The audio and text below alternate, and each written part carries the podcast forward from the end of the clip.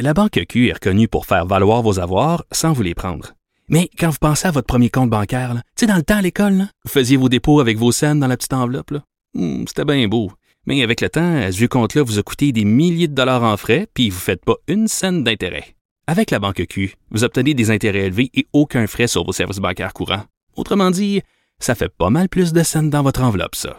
Banque Q. Faites valoir vos avoirs.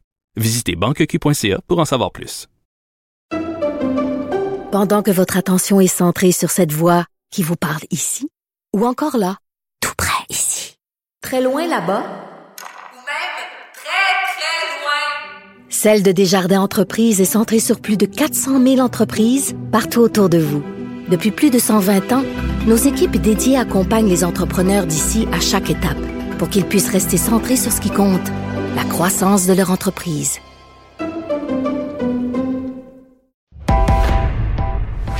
Il connaît tous les dessous de la politique. Chef du bureau d'enquête de l'Assemblée nationale. Antoine Robitaille. Là-haut sur la colline. Là-haut sur la colline. Cube Radio. Bon jeudi à tous. Aujourd'hui à l'émission, on reçoit la tigresse de la Côte-Nord, Lorraine Richard, bouillante députée péquiste depuis 2003, qui a annoncé aujourd'hui qu'elle ne serait pas candidate aux élections générales de 2022.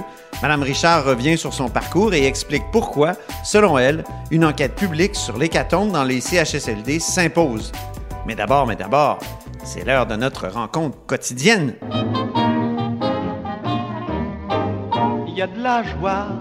Bonjour, bonjour les hirondelles. Il y a de la joie. Et bonjour Geneviève Lajoie. Bonjour Antoine. Geneviève remplace encore cette semaine Riminado. Elle est correspondante parlementaire à l'Assemblée nationale pour le journal et le journal. Point de presse de 14 heures de François Legault. Geneviève, euh, il a dit qu'il n'avait aucune mesure sanitaire. Je pense qu'il va décevoir bien du monde. Ah oui, tout le monde, tout le monde assurément. Euh, la phrase qu'il faut retenir de ce point de presse-là, qui il n'y avait rien annoncé. Là. Vraiment, le premier ministre n'avait rien à annoncer aujourd'hui, ni le, ni le ministre euh, Christian Dubé. Donc, la phrase à retenir de M. Legault, je pense, c'est avant d'annoncer des assouplissements, je veux être certain qu'on peut se le permettre. Ça sent le chat échaudé craint l'eau froide. Tu ne trouves pas, Antoine? Oui, vraiment. Parce qu'on se souvient qu'avant avant les fêtes, il avait ouvertement là, euh, euh, manifester son désir de pouvoir euh, être à 20 ou à 25 dans le temps des fêtes.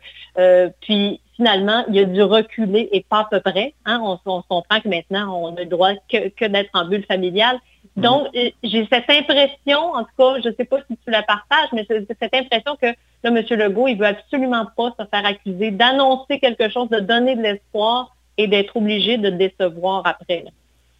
Oui, parce que ça a été assez dommageable, tout ça, surtout quand il a donné de l'espoir, puis ensuite, il a dû euh, ramener le couvre-feu. Tout à fait. Puis là, on sent, on sent quand même de plus en plus, et je pense que le, gouvernement, évidemment, en est très conscient, le ras-le-bol de la population là, qui, atteint, là, depuis le début de la pandémie, on, peut, on sent que c'est vraiment un ras-le-bol, un des plus hauts qu'on a vécu. Euh, on avait ce matin à TVA Nouvelle, justement, une pâtissière du Saguenay-Lac-Saint-Jean qui a décidé d'ouvrir, elle, son sa salle à manger. Elle en peut plus. Puis la phrase que je retiens de cette pâtissière et qui probablement rejoint beaucoup de gens, a dit j'ai pas toujours, a dit j'ai toujours payé mes impôts et ce n'est pas de ma faute si le système est à terre. Oui, elle, était très éloquente. Exactement. Puis j'imagine qu'il y a beaucoup de Québécois qui se disent ça actuellement parce que si on garde les mesures sanitaires, c'est à, cause du système de santé qui qui qui qui est qui est à bout de, qui, est à bout de souffle. Donc, mais sauf que ici, le système de santé est payé par les impôts des contribuables. Il ne faut pas mhm. oublier ça, contrairement aux États-Unis ou euh, ailleurs. Donc, c'est sûr que ça fait plus mal parce qu'effectivement, on paye chaque année de notre poche pour le système de santé. Et puis là, ben, le système de santé nous lâche. Il est en train de, de, de nous lâcher complètement dans cette, dans cette cinquième vague-là. Stéphanie Ario, c'est le nom de la pâtissière du Saguenay, euh, mm-hmm. de Jonquière, en fait. Elle est, euh, elle va peut-être demeurer une sorte de, symbole du roll-ball. Euh, probablement. Puis, bon, elle, avait un petit accent français, si je, ne m'abuse. Oui. ça, ça, nous permet peut-être de parler justement... T'es bonne pour les repérer, toi? Les... Oui, oui, exactement. J'en ai quelques-uns proches de moi dans ma famille. Mais, mais c'est intéressant de comparer justement avec l'étranger. Et puis, on, sent de toute façon que M. Legault, il le senti, il l'a reconnu. Il y a de la pression là qui vient non seulement de l'Ontario, qui vient d'annoncer justement des assouplissements qui vont entrer en vigueur à la fin janvier, mais aussi de l'Europe. Habituellement, là, on regarde beaucoup ce qui se fait en Europe et on applique à peu près ce qu'appliquent les Européens depuis le début. Hein. On le sait de toute façon, ce qui se passe en Europe, trois semaines, un mois plus tard, ça se passe ici. Hein? Euh, depuis le début de la pandémie, c'est à peu près ça. En même temps, là, c'est complexe, Geneviève, parce que c'est la France qui refuse de faire comme l'Angleterre, c'est-à-dire en Angleterre, Boris Johnson a levé à peu près toutes les mesures sanitaires, un peu ce que demandait le chef du Parti conservateur québécois hier. Puis, mais en Autriche, tu m'apprenais tout à l'heure que là, on va dans le sens peut-être opposé. On est extrêmement, euh, euh, on resserre la vis extrêmement. Raconte-nous. Oui, ben si euh, si le président français Emmanuel Macron voulait emmerder les non-vaccinés, euh, l'Autriche euh, c'est pire. ils viennent d'adopter aujourd'hui même une loi sur la vaccination obligatoire pour la COVID, qui va être en vigueur à partir donc du 4 février. le premier pays européen et probablement dans le monde. Là, j'ai pas fait la vérification partout dans le monde, mais. Ben, moi, je me suis entretenu hier avec le ministre Jean Boulet, qui me disait il n'y a aucun pays dans le monde jusqu'à maintenant qui a ordonné la vaccination obligatoire. Certains parlaient d'Israël, mais c'est pas vrai. La vaccination n'est pas obligatoire actuellement en Israël. M'a-t-il dit? Je, prends la parole du ministre, j'ai pas contre-vérifié. Ben, en tout cas, là, le premier, ça sera donc l'Autriche. C'est ça. Et euh, bon, on, les amendes là-bas, c'est pas vacciné. Les amendes qui s'appliqueront, c'est de 600 à 3600 euros. Hein, c'est, euh, ça frappe, ça frappe l'imaginaire quand même et ça frappe le portefeuille. Vraiment? Euh, donc, les gens qui euh, une amende peut être levée, par contre, si les contrevenants se font vacciner dans les deux semaines. Euh, alors, euh, tu as deux semaines pour prendre rendez-vous puis te faire vacciner, au, moins pour ta première dose, et là, tu n'as pas à payer les amendes. Donc, donc, tout ça est très intéressant, mais tu parlais de l'Angleterre. Oui, exactement, l'Angleterre qui va lever toutes les mesures sanitaires, même le masque. même le masque, Antoine, ça, c'est ça, c'est pas rien parce que ça, on sent pas que c'est ici. On a de hâte.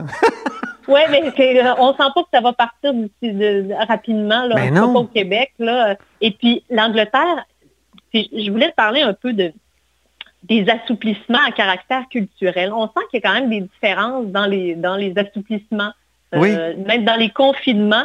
Euh, par exemple, en France, on a les restos n'ont pas fermé cette cinquième vague. Là, hein. ah Pour un Français, là, tu peux pas fermer les restos. Là. Il y a quelque chose de ils l'ont déjà fait là, depuis le début de la pandémie, ben mais c'est quelque chose qu'ils ferment vraiment en dernier lieu. Moi, j'étais en France en mars 2020 euh, euh, pour un tournage, puis quand je suis rentré, le jour où on est rentré en catastrophe, le 14 mars, là, on a appris que les Français, la France, fermait ses terrasses. Et là, je me suis dit, OK, ah.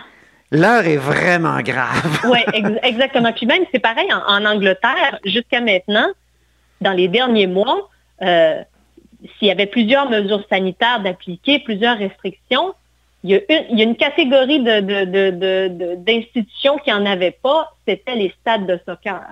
Ah. Ça, de football pour euh, nos, auditeurs euh, européens.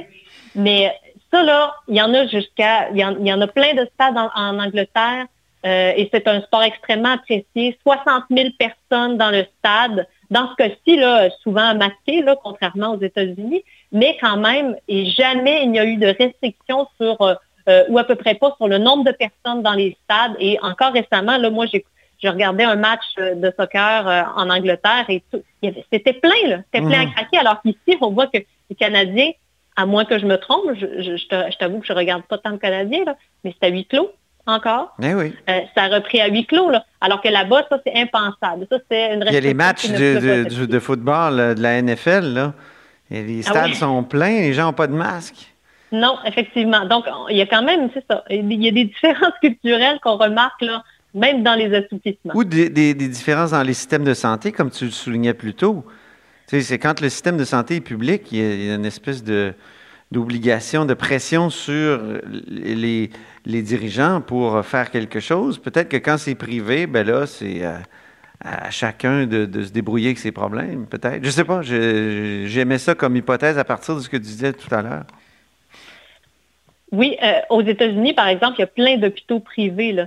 Dans ce cas-là, je ne sais pas qu'est-ce que ça change sur le terrain, mais en tout cas, visiblement, eux, euh, en tout cas, ils, ne s'empêchent pas de faire certaines choses hmm. en, raison de leur système de santé qui est à bout. Par, contre, on l'a déjà vu, là, dans les derniers mois, dans les la première année de pandémie, il y a eu des moments où même les États-Unis, euh, on, voyait les hôpitaux débordés. Là. Mais en tout cas, depuis, j'ai pas vu de reportage autre là-dessus. Je sais que euh, il y, a New York là, qui a été particulièrement euh, frappé par cette cinquième vague-là. Mais euh, à part ça, c'est sûr que le fait qu'il y ait des hôpitaux privés, est-ce que ça change la donne sur le terrain, évidemment?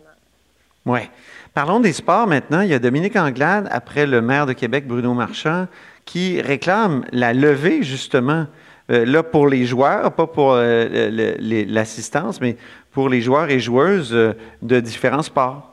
Ceux qui pratiquent. Ben, les mais, mais, mais, plus tôt cette semaine, je m'étais entretenue d'ailleurs avec euh, le député libéral Enrico Ciccone, l'ancien joueur de, de, hockey, qui, qui, demandait finalement la même chose que Mme Anglade. parce que oui, les jeunes retournent à l'école, ont repris les cours, euh, mais il y en a beaucoup qui vont à l'école que pour faire du sport.